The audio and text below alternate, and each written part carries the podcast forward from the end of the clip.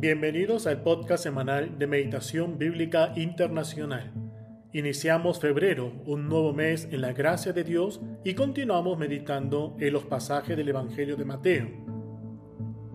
Este día estaré leyendo el pasaje de Mateo capítulo 9 versículos 27 al 38 en la versión Reina Valera 1960. Luego compartiremos un poco acerca de este pasaje leído. Por supuesto, como siempre, ponemos todo nuestro ser delante de Dios para que sea Él quien nos hable en esta hora.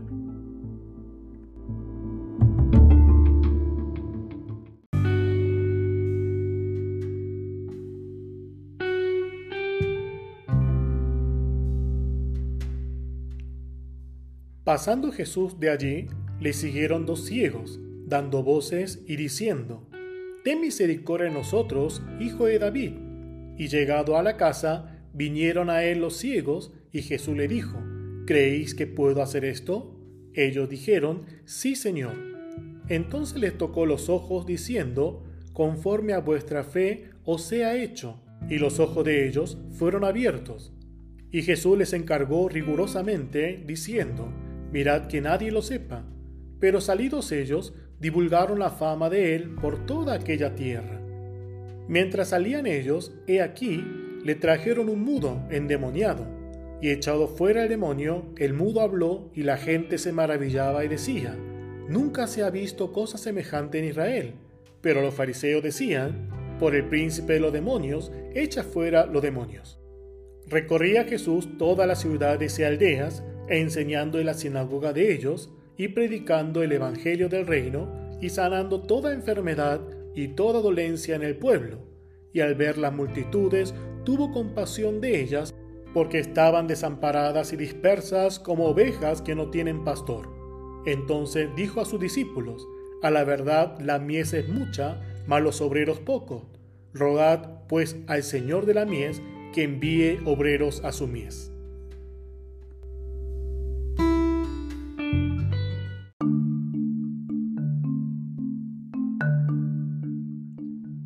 Dios le bendiga hermanos. Desde hace unos días comenzamos a meditar en una serie de pasajes donde los milagros realizados por Jesús parecen ser el centro del mensaje.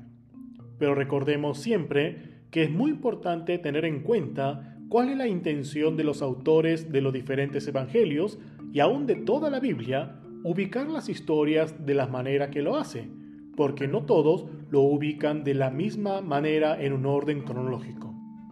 Desde el capítulo 4 de Mateo vemos el inicio de la vida ministerial de Jesús, habiendo sido bautizado por Juan el Bautista en los últimos versículos del capítulo 3. A grandes rasgos, su vida ministerial comienza con la historia de la tentación en el desierto, en el capítulo 4, y luego, en los capítulos 5 al 7, da las enseñanzas acerca de las características de aquellos que entran a formar la nueva familia de Dios. Esta porción del libro de Mateo, de capítulo 5 al 7, generalmente lo conocemos como el Sermón del Monte. Ahora, desde la perspectiva de los seguidores que oían su mensaje, la duda que podía surgir era acerca de quién es este hombre que está enseñando con valores diferentes a la que se solía oír en aquel momento. Es entonces en los capítulos 8 y 9 hay una concentración de historias sobrenaturales que no solo muestran milagros, sino que cada una de ellas tiene una relación con un contexto de los tiempos pasados en el Antiguo Testamento. ¿Con qué finalidad? La finalidad de dar testimonio de quién está enseñando estas palabras, el Mesías prometido por Dios en el Antiguo Testamento. Si nosotros no tenemos en cuenta este hilo contextual, podemos malentender o no degustar por completo la riqueza de lo que la Biblia nos quiere enseñar. Entrando en el pasaje de hoy, podemos ver la presencia de dos sanidades, la primera de dos ciegos que se acercan a Jesús y la segunda de un mudo que se encuentra en el camino. Y finalmente también vemos la reacción de los fariseos y la palabra de Jesús hacia los discípulos. No podemos ver con todo detalle pero compartiremos algunos puntos que me parecen importantes el día de hoy. Vamos a volver a leer los versículos 27 al 30. Dice la palabra, pasando Jesús de allí, le siguieron dos ciegos, dando voces y diciendo, Ten misericordia de nosotros, hijo de David. Y llegado a la casa, vinieron a él los ciegos, y Jesús les dijo, ¿Creéis que puedo hacer esto? Ellos dijeron, Sí, Señor. Entonces les tocó los ojos, diciendo, Conforme a vuestra fe os sea hecho. Y los ojos de ellos fueron abiertos, y Jesús les encargó rigurosamente, diciendo, Mirad que nadie lo sepa. Bien, una de las cosas que podemos ver es que estos ciegos no presentaron su petición en el momento que se encontraron con Jesús en el camino. Siguieron su camino hasta la casa y es allí donde Jesús recién le pregunta diciendo, ¿creéis que puedo hacer esto? Pero un momento, ¿qué habían pedido estos dos ciegos? ¿Que recobraran la vista? Para quienes contestaron sí, leemos nuevamente el versículo 27. Pasando Jesús de allí, le siguieron dos ciegos, dando voces y diciendo, Ten misericordia de nosotros, hijo de David. Podemos ver claramente que ellos no habían pedido recobrar la vista, sino habían pedido misericordia. Y Jesús no responde en aquel mismo instante, sino el momento en el que él creyó necesario, mostró su misericordia sanándole su vista. Meditando este pasaje, reflexionaba un poco de cómo nosotros solemos acercarnos a Dios, cómo yo me suelo acercar a Dios, qué es lo que estoy pidiendo, cómo y cuándo quiero que Él actúe. Y muchas veces nos acercamos a Dios pidiendo lo que me parece bueno a mí. De la misma manera, también le pedimos lo que yo quiero en el tiempo que yo quiero. Les invito a reflexionar un momento sus oraciones y ver también de qué manera nos acercamos cada uno de nosotros a Dios. Y sin olvidar de que todo esto estaba sucediendo para mostrar la identidad de Jesús como el Mesías del Antiguo Testamento que viene a cumplir la promesa de Dios. O sea, el énfasis no está en los milagros o en las manifestaciones sobrenaturales que él estaba mostrando, sino todo esto era una señal para mostrarles a todas aquellas personas quién era Él. Si continuamos viendo desde el versículo 31, vemos que a pesar de que ellos eran atendidos por Jesús, o sea, habían recobrado la vista, habían recibido la misericordia de Dios, no obedecen a su palabra. ¿Hicieron bien ellos en anunciar lo que Jesús había hecho? La palabra es claro, ellos no hicieron bien porque no obedecieron la palabra de Jesús.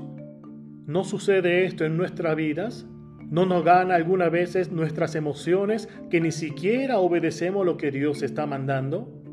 Pero el seguro es que a pesar de todas estas situaciones, Jesús seguía cumpliendo el propósito de la venida a este mundo.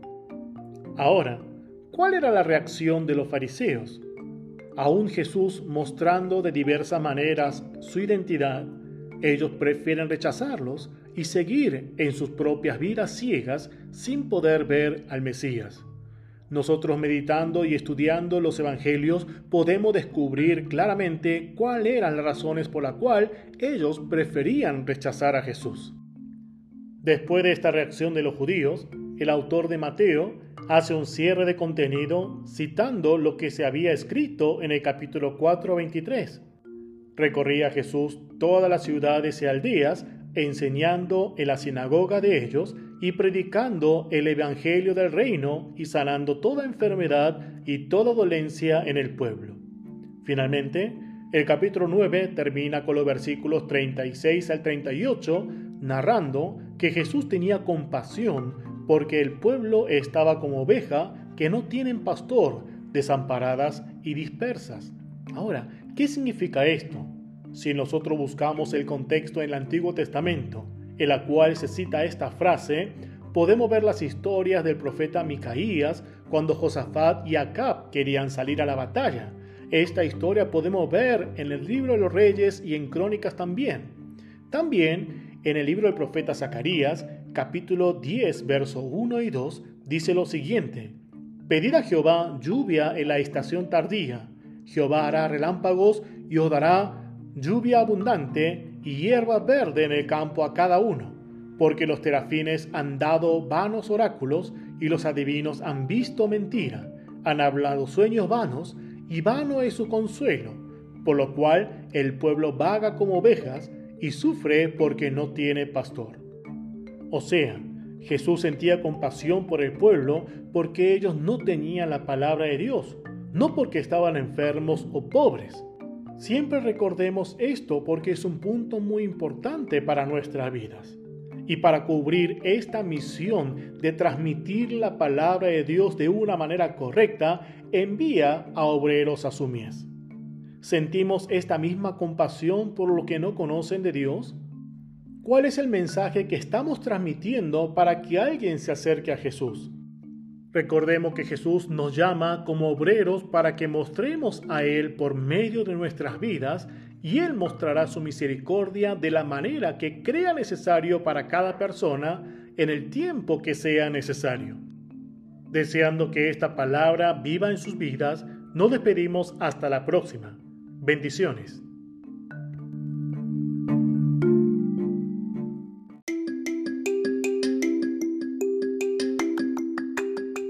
Deseamos que les haya sido de bendición este tiempo y les invitamos a compartir este podcast con sus amigos y familiares.